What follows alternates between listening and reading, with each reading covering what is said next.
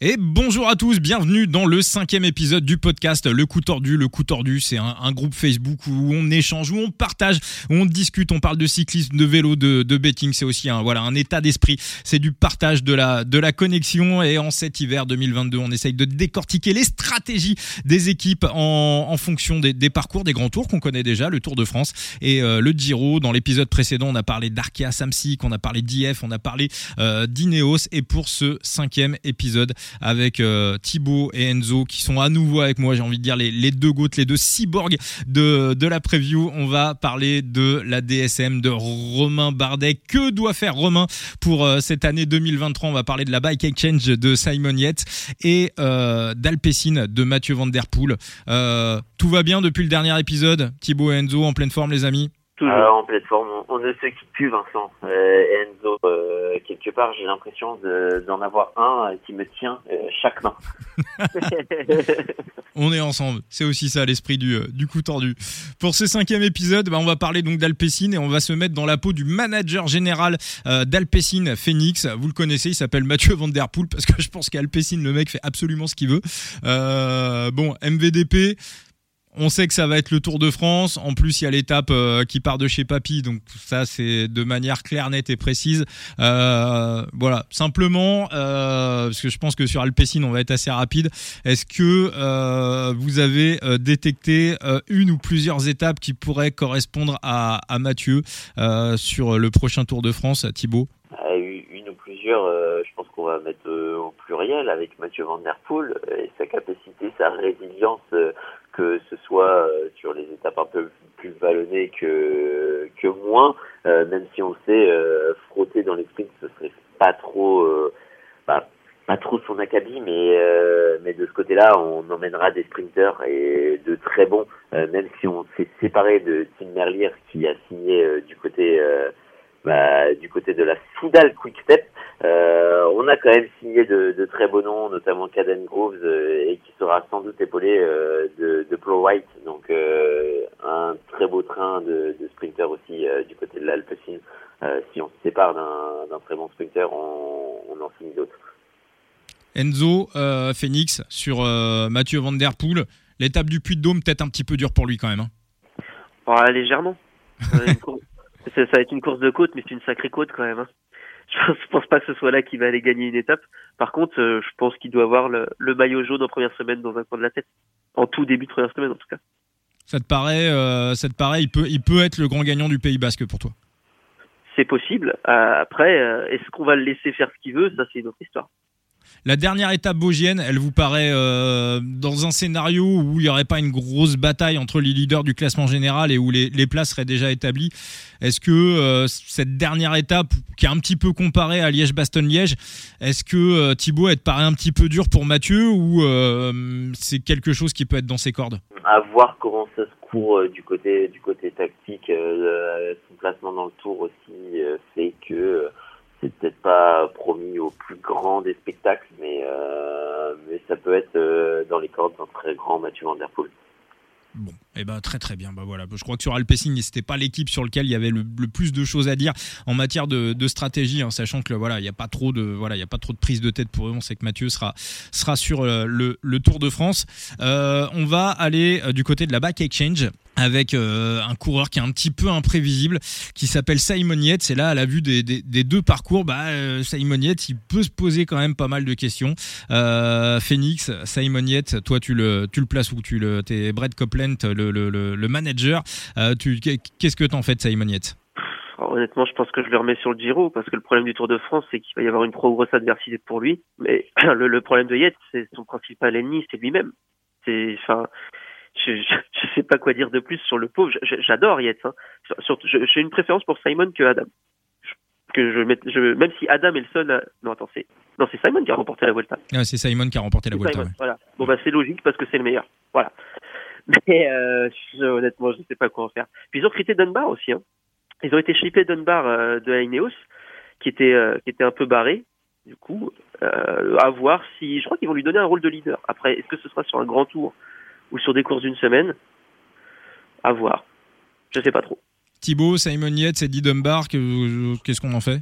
Oh, bah, Simon Yates sur sur le Tour de France quand même, mais mais ouais, du côté du Giro, comment comment basculer, qui mettre Ouais, c'est c'est c'est la grande question quand même. Ouais, peut-être un peut-être un peu plus de liberté du côté d'un d'un Hamilton, pourquoi pas.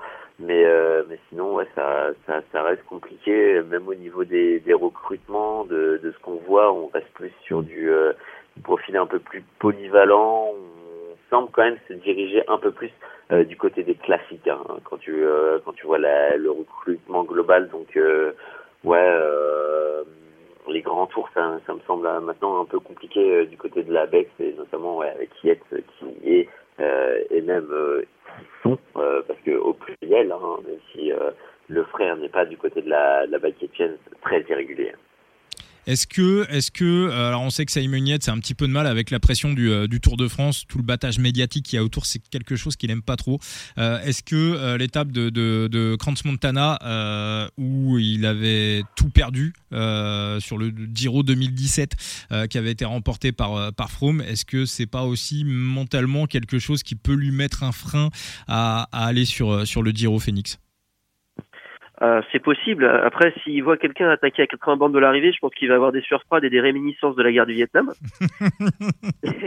Mais si on laisse tranquille jusqu'à jusqu'à la, jusqu'à au pied de Crans Montana, ça devrait aller. Euh, non, moi, ce que je suis content, c'est qu'on devrait voir le, le, super beau maillot du champion d'Italie euh, sur le Giro cette année avec avec Pippo Zana, du coup, qui a été recruté par Bike Exchange, dont j'attends un vrai saut de qualité enfin. Bon, on va enchaîner sur euh, le gros dossier de cet épisode 5, euh, euh, la DSM, où là, il y a des vraies questions à se poser auprès de notre ami Robin Bardet. On sait qu'il adore le Giro pendant des années chez AZ2R, il voulait faire le Giro, on lui disait non.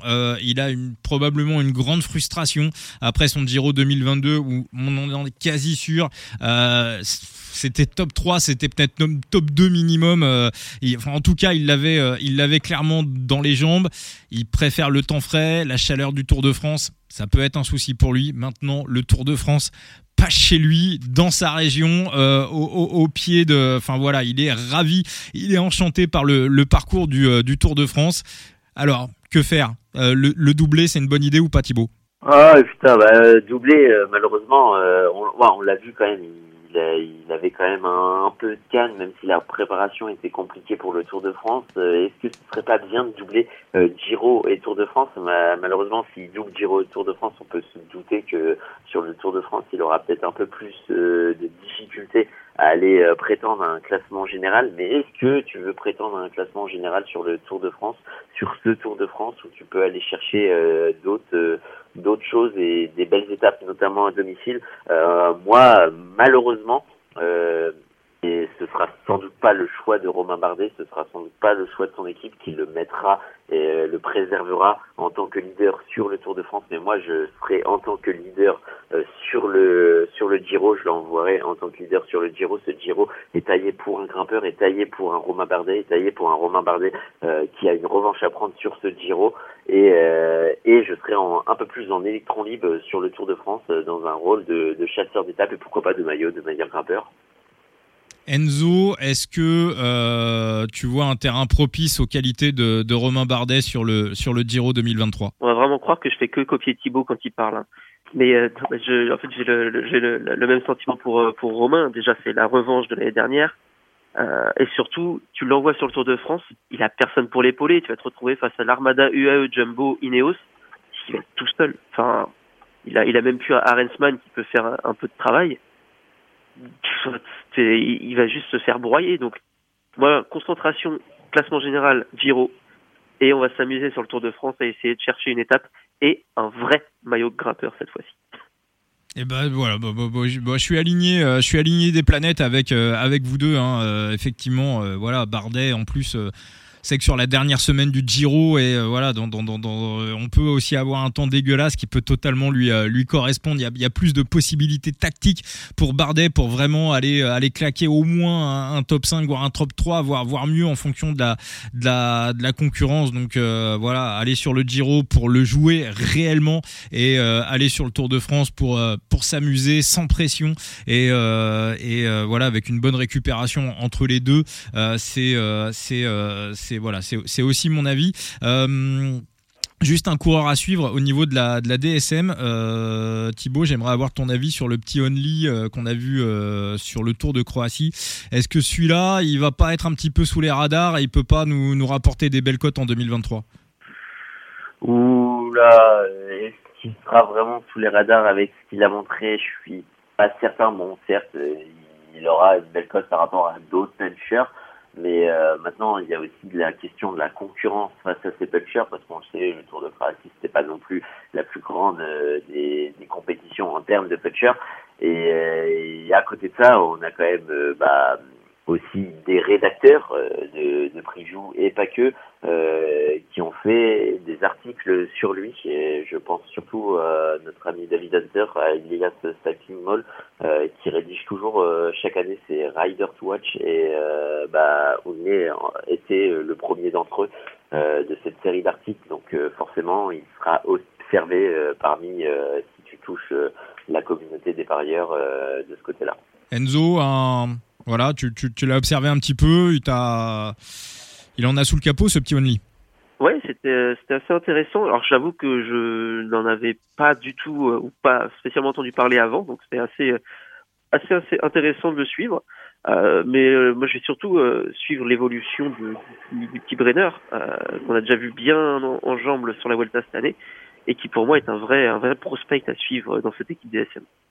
Bon, eh ben écoutez, voilà, on est là aussi pour vous aider. Préparez vos bêtes pour l'année 2023. Notez ces noms, mettez-le dans, vos listes et euh, ressortez-les euh, le, cas échéant. Euh, merci Phoenix, merci Latib, merci à tous les deux. On rappelle qu'on vous retrouve sur vos comptes Twitter, hein, Latib et analyste Phoenix, où voilà, vous faites des analyses, des previews. Il y a des liens également pour aller sur sur vos sites et analyser et voir un petit peu vos previews que vous faites régulièrement avant chaque tour, avant chaque grand tour.